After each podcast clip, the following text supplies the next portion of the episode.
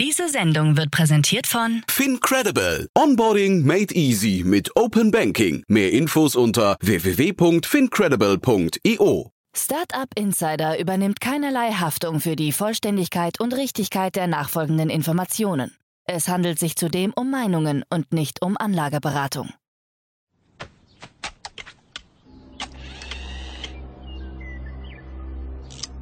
To infinity and beyond!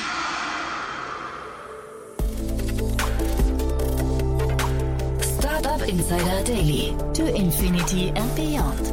Der Podcast rund um Blockchain, Krypto, NFTs und Web 3.0. Herzlich willkommen zu To Infinity and Beyond, unser Podcast rund um die Themen Krypto, Blockchain, DeFi, NFTs, Metaverse und alles, was die Wirtschaft von morgen irgendwie bestimmen könnte oder beeinflussen wird. Heute bei uns zu Gast Romina Bungert und Kerstin K. Eismann und wir besprechen die News der Woche. Wir machen also quasi einen Recap. Jeden Freitag schauen wir hier gemeinsam auf die Entwicklung der Woche. Ja, und es war wieder ein tolles Gespräch, muss ich sagen. Es ist wirklich wieder viel passiert.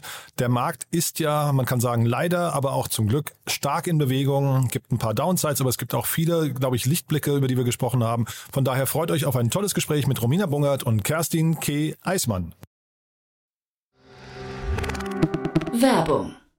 Hi, hier ist Nina, Content Managerin bei Startup Insider. Suchst du deine nächste große berufliche Herausforderung? Dann melde dich bei uns. Wir suchen aktiv nach neuen Teammitgliedern, die Startup Insider zum führenden Informationsmedium der deutschsprachigen Startup-Szene machen wollen. Aktuell suchen wir Sales Manager, Customer Success Manager, Finanzmanager sowie Werkstudenten in den Bereichen Sales, Product und Content. Aber auch wenn keine passende Stelle dabei ist, melde dich trotzdem bei uns. Wir suchen immer nach leidenschaftlichen Menschen, die mit Startup Insider Großes bewegen wollen. Also, um mehr zu erfahren und dich zu bewerben, geh jetzt ganz einfach auf startupinsider.de/slash insider. Startup Insider Daily. To Infinity and Beyond. So, ja, wie angekündigt, heute wieder mit K. und Romina. Hallo, ihr beiden.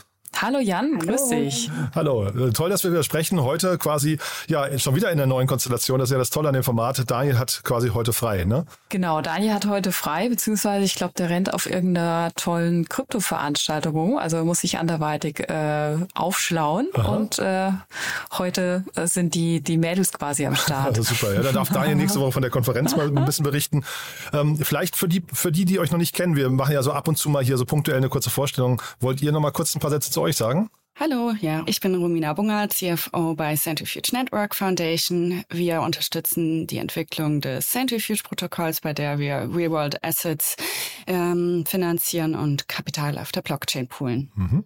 Super. Ja, okay. Ähm, ich bin äh, Venture Partner bei äh, HV Capital und äh, betreue hier auch quasi den VC äh, in allen Fragen rund um Web 3 und bin abgesehen davon einfach auch seit Jahren in dieses ganze Crypto Rabbit Hole gefallen. Super. Also geballte Kompetenz im Raum. das ist wirklich super, das wissen wir ja auch schon. Und äh, wir hatten ja jetzt ähm, letzte Woche damit begonnen, dass wir quasi, wir hatten das Programm ein bisschen umgestellt und haben gesagt, wir fokussieren uns mehr auf News, ähm, weil weil wir diese ganzen Deep Dive-Themen eigentlich im letzten Jahr, glaube ich, sehr, sehr gut, ähm, ja, weiß nicht, ähm, vollumfänglich durchgegangen sind. Wer also quasi nochmal tiefer einsteigen möchte in die Materie, wer, wenn jetzt hier Begriffe fallen, ähm, was ich DeFi oder äh, NFTs oder sowas, die man vielleicht noch nicht richtig kennt, dann einfach mal zurückscrollen im Feed. Da findet man, glaube ich, zu fast jedem Thema eine Expertensession schon. Ne? Also vor allem K, sage ich jetzt mal. Ne? Also haben wir ja sehr viel ja. aufgenommen schon. Wir ja. haben, glaube ich, einiges schon verarbeitet oder äh, diskutiert in den letzten Folgen, genau. Genau. Und jetzt immer der wöchentliche Recap und da ist ja diese Woche schon wieder so viel passiert, ne? Ja, ich habe euch heute eine spannende äh, Nachricht mitgebracht von Goldman Sachs. Das geht in Richtung äh, ja, also Adoption, was ich spannend finde. Die gehen nämlich endlich mit ihrer Digital Asset Plattform live, äh, die GSDAP. Und äh, was hier passiert, dass zukünftig quasi Anleihen und auch andere Finanzinstrumente tokenisiert und gehandelt werden können. Äh, und es gab auch schon im November quasi einen ersten erfolgreichen Piloten mit der Europäischen Investitionsbank, die ja auch viele von uns kennen, auch so aus dem Venture-Bereich. Und ähm, hier wurde zum ersten Mal eine digitale tokenisierte Anleihe irgendwie im Wert von 100 Millionen Euro mit einer Laufzeit von zwei Jahren eingeführt und ähm, praktisch hier ähm, finde ich es einfach spannend, dass so ein großes, also eine große Investmentbank, gerade auch in so einem gefühlten Bärenmarkt, auch wenn die Märkte heute wieder grün sind. Wir freuen uns ja jeden Tag über die grünen Zahlen, dass hier Goldman Sachs dieses Statement gemacht hat und sagt, okay, wir helfen unseren Kunden ähm, quasi äh, bei der Tokenisierung von Assets und wir gehen hier auch den nächsten Schritt. Ähm, vielleicht die einzige Downside oder was ich so ein bisschen ähm, spannend fand, dass sie hier auf keine Blockchain setzen, die man so im Ökosystem kennt, sondern auf Daml. Ähm, das musste ich selber erst nochmal nachgoogeln quasi. Das ist auch eine, ähm, ja, ist auch eine äh, DLT-Lösung, Smart Contract basiert, geht aber, ist aber eine private Blockchain, äh, wo du dann auch als Institutional Player immer noch sagen kannst, okay, die Daten sind hier private, hier kann nicht jeder einfach so mal reinschauen. Aber, aber dennoch ist, denke ich, so ein großes Haus, dass das in die Richtung geht, fand ich schon auch sehr bemerkenswert und wollte ich an der Stelle mal ja. teilen. Ja, ich finde das auch mega. Äh, ich glaube, im Bereich strukturierte Produkte und Verbriefungen ist das Potenzial enorm groß. Nicht nur, weil wir viel einfacher das Kapital poolen und matchen können und äh, so viel geringere Settlement-Zeiten haben und sie dann auch handelbar werden, ähm, aber auch einfach, weil es also extreme Effizienten Nutzen gibt. Und was ich auch spannend fand, also klar, dass sie eine Permissioned äh, Blockchain-Lösung benutzen bezüglich KYC und AML. Ähm, da wird es wahrscheinlich so schnell auch keine anderen oder unpermissioned äh, Ansätze geben, solange wir uns im Securities-Business befinden. Ähm, aber habt ihr gesehen, dass das in Luxemburg äh, gelistet wurde? Das fand ich auch noch spannend. ja, der, äh, der Klassiker wahrscheinlich. Ne? Also Luxemburg geht ja da immer auch ähm, mutigeren Schrittes vorwärts und ähm, gerade auch im Finanzmarkt steht ja auch Luxemburg für bestimmte Werte liberale, liberalere Werte. Und geht davon, ist das jetzt so ein Leuchtturm-Event? Geht davon jetzt ein Signal in den Markt? Ich meine, wir, wir sprechen ja gleich ähm, äh, wieder über FTX, ja, aber äh, geht da erstmal so ein Signal wieder auch Richtung Vertrauen und sowas ähm, äh, daraus hervor oder ist das eher so ähm, ein unbemerktes Thema und wir können froh sein, dass ihr das gefunden habt? Also ich glaube schon, dass, also ich glaube schon, dass die die Industrie diese Entwicklung ähm, anerkennt und ähm, was ich auch gerade schon anfänglich meinte, die Märkte sind grün. Man hat so langsam das Gefühl, dass einige Krisen des letzten Jahres schon ein bisschen eingepreist sind und vielleicht sich der Markt auch etwas gerade etabliert. Ähm, das wäre dann auch meine nächste News, über die wir sprechen. Also, aber ich kann da leider ja auch nicht so richtig in die Glaskugel schauen. Aber es ist so, könnte ein Gefühl sein, dass sich der Markt ein bisschen beruhigt und ähm, man nach, also auch nach wie vor ähm, das Potenzial in, äh, in Web 3 sieht. Und zwar wollte ich mal ein Update geben zum, äh, zum Krimi. Ja, wir, jede Woche sprechen wir ja über Genesis DCI und das ist wirklich so eine Soap. Man sollte sich jedes Mal schon Popcorn dazu zu holen, wie es jetzt hier weitergeht. Also was äh, dies, die aktuelle Sorge im, im Markt und das ist halt eben genau die Frage, ist, dass der Misch, ich nenne es eher so Mischkonzern, die Digital Currency Group, ähm, dass sie der nächste Dominostein sein könnten, der jetzt ins, ins Wanken gerät oder, oder auch nicht. Ähm, ja, was, bis, was geschah denn eigentlich in der Vergangenheit? Also ähm, bisher hat es ja die Runde gemacht, dass die DCG-Tochter Genesis irgendwie 900 Millionen Dollar der Kryptobörse Gemini geschuldet hat.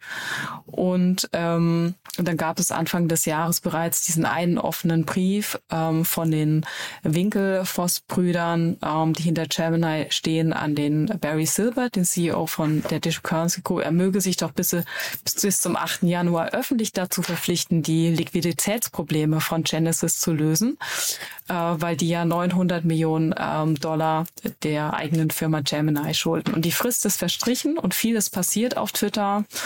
Ähm, ich fand es immer so ein bisschen auch ja, bisschen eklig, ne, dass man das alles so öffentlich auf, austragen muss. Und jetzt gab es zwei Tage danach nochmal einen erneuten Brief auf Twitter, wo ähm, Winkelfoss wirklich jetzt auch ähm, dem CEO Bilanzbetrug vorgeworfen hat und hat sogar seinen Rücktritt gefordert. Das muss man sich erstmal, muss man sich erstmal auch vorstellen.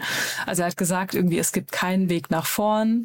Solange Barry Silbert der Chef der DCG bleibt, ähm, glaubt er nicht an eine Lösung und er muss eigentlich seinen Platz räumen. äh, und dann gab es, Barry Silbert hat dann wiederum einen, einen Investorenletter verfasst, dem er an seine Aktionäre geschickt hat und wo er eigentlich beteuert hat, hier, Guys, weiß, alles ist gut, äh, wir kriegen das hin. Es gibt zwar ein paar kleine Verbindlichkeiten in Höhe von 500 Millionen Dollar an die Genesis-Tochter, aber alles schick. Und ähm, Jetzt äh, in den letzten 24 Stunden gab es dann aber wieder auch eine neue Meldung. Ähm, ich glaube, die New York Times hat darüber zuerst berichtet, dass jetzt die Digital Currency Group, die ja der größte Krypto-Investor ist, so äh, zumindest, dass sie einen Teil ihres ähm, Portfolios ähm, veräußern werden, um ähm, die, den, den, den Fragen der Gläubiger, Gläubiger nachzukommen. Und ähm, was ja auch spannend ist, wenn man sich reinschaut, wenn man guckt, welche Startups sind eigentlich in dem Portfolio, Startups oder Scale-Ups, da ist eine Coinbase drin, Ripple, Kraken, die Centraland und ähm, spannend, was jetzt passiert, ob man das Portfolio wirklich veräußert.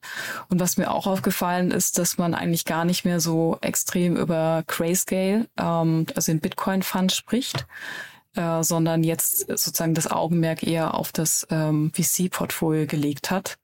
Und ähm, last but not least, die Aberwitzigkeit, das kann sich kein Drehbuchautor wirklich ausdenken. Ähm, das FTX oder der Lawyer hat bekannt gegeben, dass plötzlich 50 Milliarden gefunden wurden. Fünf Milliarden. Fünf, fünf, ne? Fünf Milliarden, sorry. Ja, mhm, genau. Ja. Mhm. ja. Auch krass, oder? Also einfach Ja, Einfach krass, dieses ja. gefunden finde ich halt immer so spannend. Ja, ne? so Ja. zwischen der Sofaritze. Also wo soll das, wo, wo, wo, wo kam das plötzlich her? Ne? Also, wenn ich das alles so höre, dann finde ich, gibt es, also fallen mir zwei Sachen auf. Einmal so die Frage der Verhältnismäßigkeit, wenn man diese ähm, ja, Verbindlichkeiten managt oder eben für Dritte Geld hält und ähm, dann die, wie, wie weit sie overleveraged sind und wo sie immer versucht haben, äh, Gelder zu bewegen, um wieder Rendite zu erwirtschaften, was sie aber rein bilanziell oder nach den konventionellen Vorgaben zu diesen gesunden Verhältnismäßigkeiten ja weit überschritten haben. Ähm, und auch einfach so diese Best Practice. Also ich glaube, das ist schon auffallend. Das ist bei Krypto-Playern, aber auch zum Beispiel bei Wirecard. Ja, das waren ja alles irgendwie dieselben Patterns. Ja. Und dass wir da echt ein Problem haben. Also das ist was, was ich überhaupt nicht kryptospezifisch finde, aber immer dieses kreative Spiel, wie können wir noch kapitaleffizienter sein? Und, ähm, und auch die Kompetenzfrage, wenn es jetzt diese neuen Technologien angeht, weil bei FTX, die haben ja nicht nur 5 Milliarden plötzlich gefunden, sondern dann haben die Liquidatoren auch noch versucht, bei Aave, glaube ich, äh, die Positionen aufzulösen, wurden dann selbst liquidiert, weil sie zuerst den Collateral aufgelöst haben und so die Positionen quasi in diesen Kaskadeneffekt gegangen sind. Also eine Mischung Ups. zwischen äh, Moral und äh, Inkompetenz. Also egal, ob das jetzt dann schon die Insolvenzverwalter sind oder wen wir uns da angucken. Hoffen wir es mal, ja. Mhm. Der hat schon sehr krass. Ne? Bei Wirecard, weil du es gerade angesprochen hast, hatten wir heute im Newsletter, dass die gesamten Fälschungen da, der, der, sie, sie, also, ne, ich will jetzt auch gar nicht vorverurteilen, aber es, es klang so, der Kronzeuge hat gesagt, er hat alles einfach nur mit Excel gefälscht. Also da, bei, bei ähm, bei FTX war es ja immer dieses QuickBooks-Pendant, ne, wo man gedacht hat, das kann nicht wahr sein, dass die dann ihre ganzen ähm, Buchhaltung auf QuickBooks machen, aber es geht noch krasser, eben bei Wirecard war es nur Excel. Ähm, man kommt damit scheinbar heute manchmal noch durch, ne? Ja, unvorstellbar. Aber ich meine, die Frage dieser, wer, wie kann man denn feststellen, wo auch wirklich die Gelder liegen oder Proof of Reserves, ja, also wie jetzt zum Beispiel bei Binance ja auch die große Frage ist, sie konnten bisher diese ziemlich großen Withdrawals scheinbar bedienen. Also in einer Woche gab es drei Milliarden. Aber am Ende ist so die Frage, muss man jetzt das Vertrauen diesen CEOs, die uns das versprechen, so wie CZ, der in St. Moritz auf der Crypto Finance Conference beim Fireside Chat zusichert, äh, dass sie ja so diligent sind und, ähm, und so riesige Reserven vorhalten. Ich bin gespannt, wie es da weitergeht.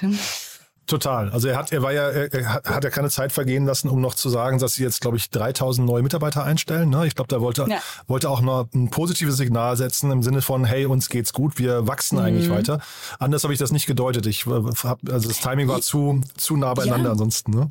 Er hat auch mal in einem Podcast gemeint, Binance hätte angeblich Cash, um die Fixkosten für die nächsten zehn Jahre zu bedienen.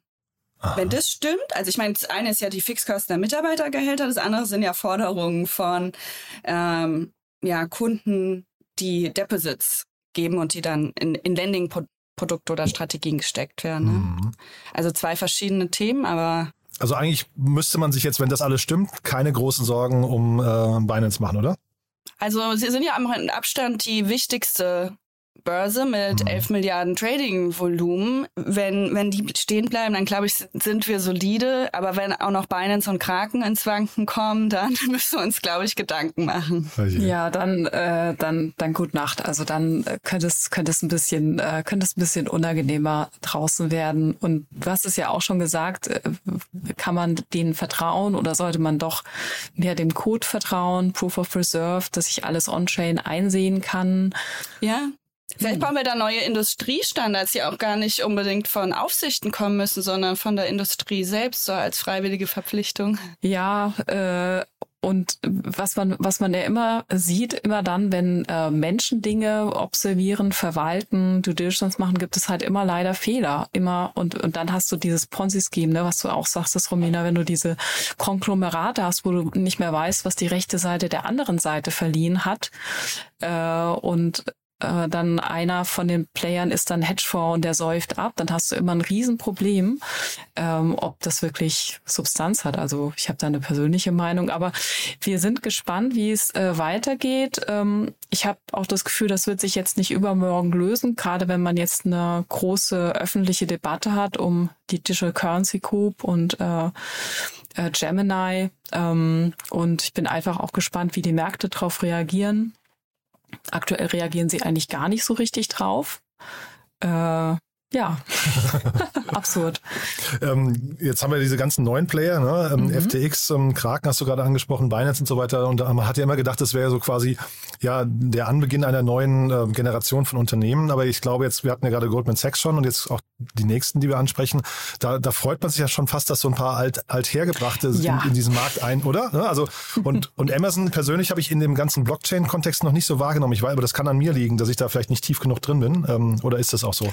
Ja, also also ähm, Amazon oder AWS, deren Cloud, äh, Cloud Service, ähm, wird ja schon auch von vielen Blockchain-Firmen äh, benutzt, wenn es darum geht, auch äh, quasi Nodes aufzusetzen. Und die letzte News, die in den, durch den Äther gekommen ist, dass Amazon jetzt also AA, Amazon Web Services, eine Partnerschaft mit der Avalanche Blockchain eingegangen ist.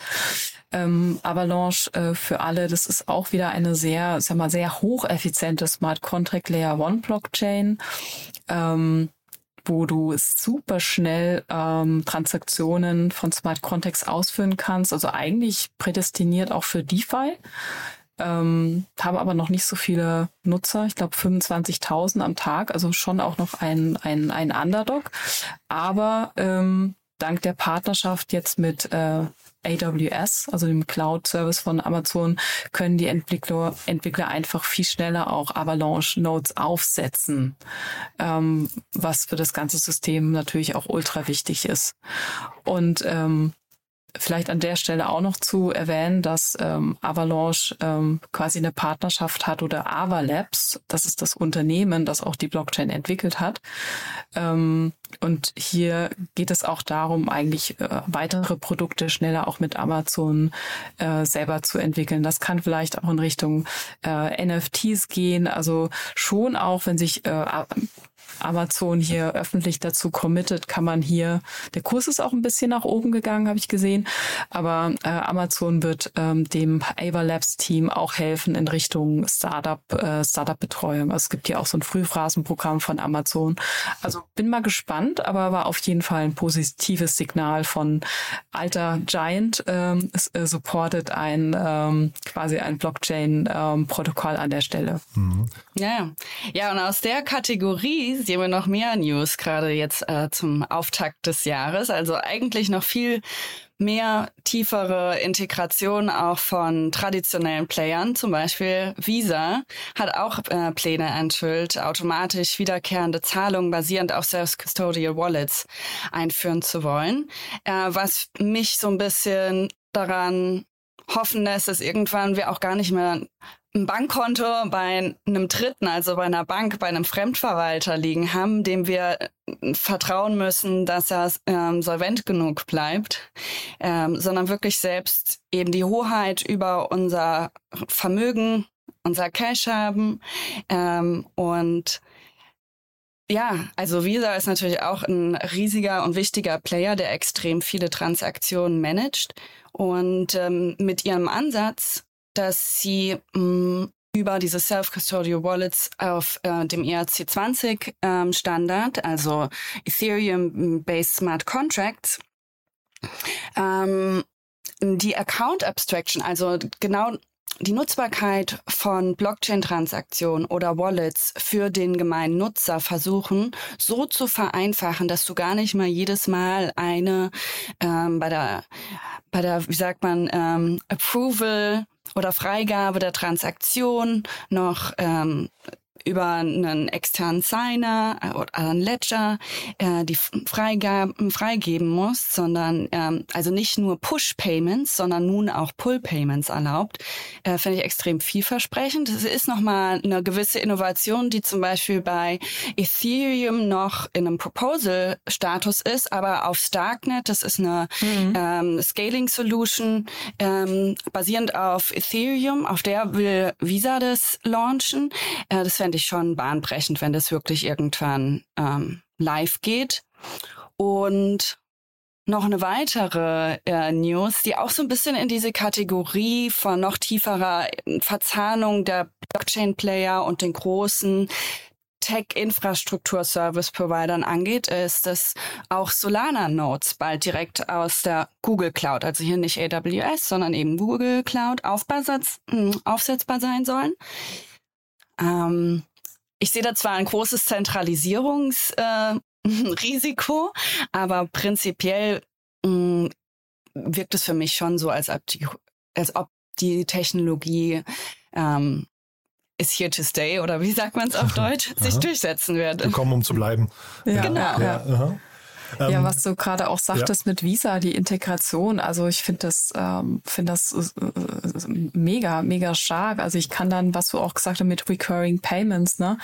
Ich glaube, der Use Case ist ja auch beim, beim Gaming. Wenn ich dann irgendwie ein Spiel spiele, muss ich nicht jedes Mal wenn ich jetzt ein Item kaufe oder weitergebe, muss ich nicht jedes Mal wieder die gleiche Transaktion dann auch signieren, sondern das ist dann sozusagen recurring und ähm, bietet hier entsprechend auch wieder eine bessere, bessere äh, User, User Experience und dass es auf der äh, Roadmap auch von Ethereum steht oder Starknet schon implementiert ist. Also vor, Forerunner. Visa mhm. ist da sehr visionär. Ja. Aber hat nicht ja, auch PayPal äh, irgendwas ähnliches announced Ende letzten Jahres? War das nicht, war das, mm, ist das nicht jetzt so, ist das so ein die Metamask-Integration. So, ja, okay. ja, das fand ich auch mega. Nee, ich hatte nur gedacht, ob das jetzt hier so ein neues Schlachtfeld wird quasi, wo sich diese ganzen... Ja, ja. Ich glaube, beide News gehen so in die Richtung, dass eigentlich... Ähm, ja, diese Self-Custodial Wallets oder auch eben die Nutzung der Blockchain für tägliche Transaktionen für den gemeinen Otto von Normalverbraucher einfach viel leichter wird und in unsere Standard, äh, wie sagt man so, Kon Konsum oder äh, Alltagsbedarf ähm, integriert wird. Mhm. Also nicht nur auf der Institutional-Seite, sondern auch im Privatleben einfach an, extrem an Relevanz gewinnen kann. Mhm. Ich habe nochmal mhm. eine grundsätzliche Frage. Ich bin über so eine News gestolpert äh, diese Woche, da ähm, dass irgendwie äh, so ein Bieterwettstreit jetzt um diese FTX ähm, an, äh, also die, die, die, die Assets ähm, dort beginnt. Ne? Da habe ich irgendwie gelesen, dass 117 Parteien mittlerweile da irgendwie Assets kaufen wollen. Und wir hatten ja hier in Berlin tragischerweise auch Nuri, die äh, ja insolvent gegangen sind. Und ich habe mich gefragt, was sind denn, also habt ihr da eine Idee, was sind denn das für Assets, die man da überhaupt kaufen kann? Also was, was ist denn der inhärente Wert von einer Börse, die jetzt hinterher eigentlich dann keine Liquidität mehr hat? Naja, die Assets sind ja schon noch mh, hm, gewisse Kryptopositionen oder LP-Tokens ähm, oder gebundene in Strategien. Mhm. Ähm, und warum die auch so privat verkauft werden, ist ja, weil du auf dem offenen Markt äh, bei so großen Positionen, selbst wenn das nur ein Bruchteil des ursprünglichen Anlagevermögens ist, dass sie für die Kunden gehalten haben, ähm, dass du damit auch den Markt äh, extrem bewegen könntest. Mhm. Und deshalb, äh, glaube ich, werden selbst diese 117 am Ende sind es gar nicht so viel, wenn man sich überlegt, als Börse, wie viele verschiedene Handelspaare du ja auch immer vorhalten musst. Also die Menge hatte ich nicht überrascht. Nee, ich hatte mich nur gefragt, als ich das gelesen habe, da, ähm, ich, ich, mir ist gar nicht klar, welche Assets dann überhaupt noch ähm, äh, da veräußerbar sind. Ja, aber mhm. zumindest, zumindest scheint da ja irgendwie noch was da zu sein dann, ja. Mhm. Ja, mhm. ich denke mal die ganzen großen Blue Chips, ne, wenn man jetzt mal Coin Market Cap Top Aha. 100 Aha. plus noch verschiedene äh, DeFi Uniswap äh, und es war ja auch ja Jörn oder wo auch immer sie eben hin integrieren mit den ähm, Landing Produkten die sie hatten. Cool. Ja, also es passiert wirklich viel. Ne? Ich, ich hoffe ja so ein bisschen, gerade weil wir über die FTX und Gemini-Geschichte da gesprochen haben, dass da irgendwie wir zumindest das Jahr 2022 so ein bisschen abschütteln können bald. Ne? Ja, das wäre das, das wär ja, schön. Dann wär cool, ich würde es so ja. gerne einfach vergessen. Ja, genau. Und das jetzt nicht Binance, ne? aber wie gesagt, jetzt also haben sie quasi so einen Flock nochmal eingeschlagen, dass sie Mitarbeiter einstellen im großen Stil. Die wollen, glaube ich, wirklich zeigen, dass es ihnen gut geht. Ne? Ja. Ja, positive Stimmung. Ich glaube, äh, ja. SBF hat auch noch mal jetzt im neuen Jahr einen Substack-Post released und jemand auf Crypto-Twitter meinte nur, wir wünschen uns alle einfach nur, dass SBF in 2022 bleibt und nicht mit ins neue Jahr kommt. Besteht da die Chance, dass der irgendwie noch mal irgendwie eine Relevanz hat dieses Jahr? Nee, oder? Das ist jetzt eher nur von außen betrachtet, was, wie, wie hart wird er verurteilt, oder? Ich glaube, das wird noch extrem spannend. Ähm, also ich bin mal gespannt, wer jetzt als erstes mehr Details veröffentlicht, außer er selbst. Also gut recherchierter was äh, Journalismus, was passiert ist. Michael Lewis war ja, glaube ich, der Erste, der ihn interviewt hat, als er ähm, auf Bewährung äh, rauskam. Darauf bin ich persönlich sehr gespannt. Das ich bin auch gespannt, äh? wie er sich den ganzen äh, Prozess leisten kann. Also er, er sagt ja, er wäre unschuldig und in dem Fall ist ja so ein äh, Prozess, wird für ihn auch viel teurer, weil er muss ja Anwälte bezahlen, noch und nöcher. Ähm, quasi, also auch das wird wahrscheinlich in der Mainstream oder in der so ein bisschen Soap-Presse wahrscheinlich hoch und runter diskutiert. Ähm, wer ihm das Geld gibt, wer die Spender sind. Sozusagen. Ich traue ihm auch zu, dass er sich selbst verteidigt. Äh, ja, das zum einen. Und ich meine, hier werden ja dauernd 5 Milliarden Beträge gefunden. Ne? Vielleicht hat er auch was zwischen der Bettkante noch ja. äh, besseres ja. Lässt sich ja. bestimmt noch was einfallen. Bestimmt, ja. Naja, genau. Aber vielleicht abschließend ah, noch, wir freuen uns trotzdem halt, es soll ja jetzt im, äh, schon wahrscheinlich im Februar oder März auch das nächste große Iseum-Update geben, das Shanghai äh, Update ähm, oder es das heißt ja bei uns ein bisschen anders, ne, Romina? Das The Update zu Search. ähm, das, äh, darauf freuen wir uns alle, ist dann die Möglichkeit, dass du deine gestakten ISA, das sind ja zwei, du brauchst 32 Stück, dass du die dann auch wieder abheben kannst. Ähm, das geht aktuell nicht. Und äh, insofern ähm, ist das auch ein sehr großer Schritt, der wahrscheinlich auch ähm, viele dazu verleiten lässt, ähm, dann doch ihre ISA zu staken, weil sie halt eben nicht für ewig und immer da drin sitzen. Aber meint ihr, das kommt zurück, dieses ganze Thema Staking, Mining und so weiter? Also man hat ja zumindest bei den Krypto-Minern ja, das Gefühl, ja. dass die gerade alle am Boden sind, oder? Ganz groß. Also ich sehe gerade ja. jeden Tag bei Crypto-Twitter, wer alles noch ein At-Home-Validator äh, oder Staking-Tool ähm, aufsetzt, wie, die, wie hoch die Renditen sind ähm, und ich glaube auch, dass wenig, also dass man gar nicht befürchten muss, dass die Leute jetzt ihren Stake auflösen, sondern dadurch, dass es jetzt so viele Möglichkeiten gibt, nicht nur 32 ETH, ähm, sondern auch über Rocket Pool oder andere Liquid Staking-Programme, selbst mit kleinen Beträgen schon dabei zu sein, dass viel mehr Leute in diese stabilen Renditen gehen, nicht mehr spekulative DeFi-Ponzi-Schemes aufsuchen, sondern eher sich auf der Infrastrukturebene aufhalten werden. Ja, zu soliden Renditen. Kann also es passiert viel im Untergrund. Ja? Da seid ihr viel, viel näher dran. Äh, von außen betrachtet sieht man immer nur diese ganzen Pleitemeldungen oder das, ne, oder zumindest ähm, irgendwie Insolvenzgefahren bei diesen ganzen Kryptominern. Ja, aber wenn du dir anschaust, zum Beispiel, mm, also ich glaube, dass die Verzahnung mit der echten Welt dieses Jahr das große Thema sein wird. Also Reworld Assets ähm, sind ja auch zum Beispiel bei MakerDAO, der Stablecoin, der wurde ja ursprünglich nur mit ETH collateralized oder over collateralized, äh, werden sie jetzt sehr viele Reworld Assets, was heißt es, also T-Bills, verschiedene Bonds, aber auch ähm, Credit-Produkte von Banken, ähm, Assets refinanzieren, äh, dass das mm, extrem wichtig wird, nicht nur bei den mhm. Stablecoins, mhm. also Avigo arbeitet ja auch an einem Reworld Asset Collateralized Stablecoin, sondern auch für die Nutzer Zugang zu Private Debt Produkten, stabile Renditen, die an echte Cashflows gekoppelt sind und nicht mh, mm, ein Algorithmus, der einfach immer artificially Compounding betreibt. Das war ja, glaube ich, das der große Trend im DeFi Summer. Äh, da muss ich euch ja auch mal irgendwie loben. Ihr habt doch jetzt auch äh, im letzten Jahr war das, glaube ich, irgendwie gemeinsam mit MakerDAO und BlockTO irgendwie ähm, ja. 200, 200 Millionen Real-World Assets auf die DeFi-Ebene genau. äh, gebracht, ne? Genau, also der neueste Pool, ähm, da sind wir auch eine MetaDAO ähm, gemeinsam mit Block Tower als Arranger. Also Block Tower hat, ist ein Crypto VC, die aber auch ein äh, spezialisiertes Credit-Team haben. Äh, und die sind quasi Arranger von diesem Pool oder den Vaults eben bei Maker, wo neuer DAI gemintet wird und eben nicht das Collateral Eve ist, sondern diese mhm. Real-World Assets. Und Super die selektieren spannend. quasi die Assets und die werden über unser Protokoll ähm, gepoolt und dieser verwaltet, also dieser Self-Executing Risk Waterfall und zu schauen, wann kommen die Cashflows rein und wann werden die Auszahlungen an die ähm, Länder distribuiert. Dann äh, vielleicht das nochmal als Brücke zu euch beiden. Wer darf sich denn eigentlich bei euch beiden melden? Weil, mit wem möchtet ihr gerne ins Gespräch kommen? Ähm, Gibt es da Wunschgesprächspartner? Ja, also bei mir sind es aktuell ähm, vor allem äh, TradFi-Player mm, oder Credit-spezialisierte ähm, Player, ähm, Fintechs, ähm, die die refinan ja, die ihre Assets refinanzieren wollen. Ähm, ja, also aus dem Bereich ist der Austausch immer spannend. Mhm.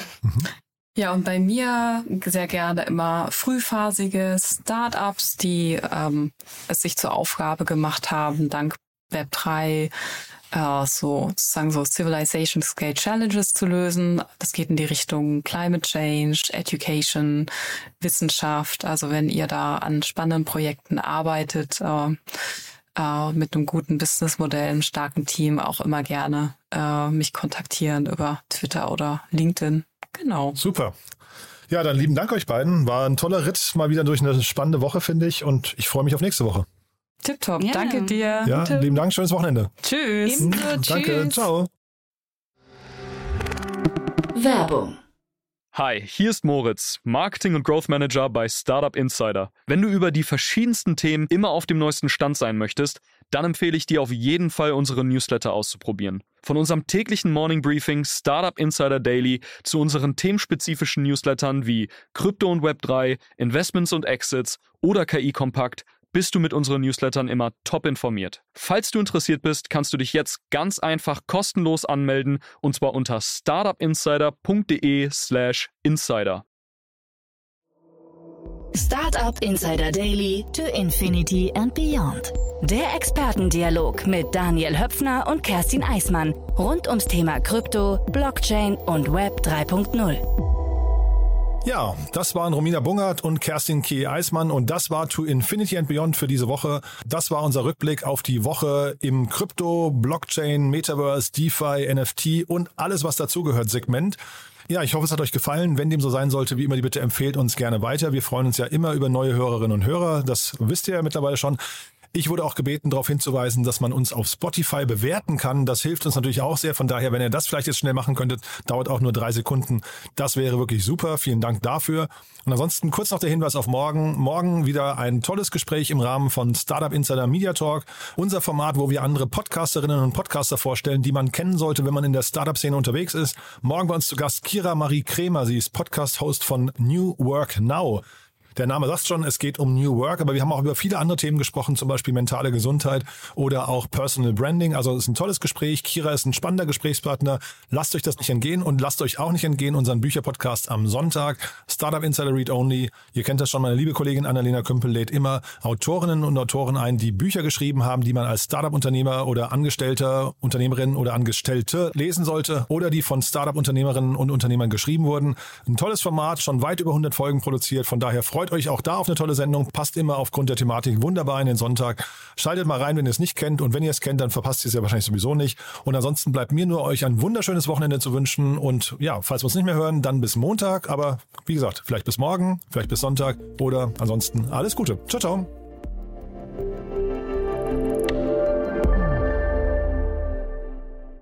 Diese Sendung wurde präsentiert von Fincredible. Onboarding made easy mit Open Banking. Mehr Infos unter www.fincredible.io.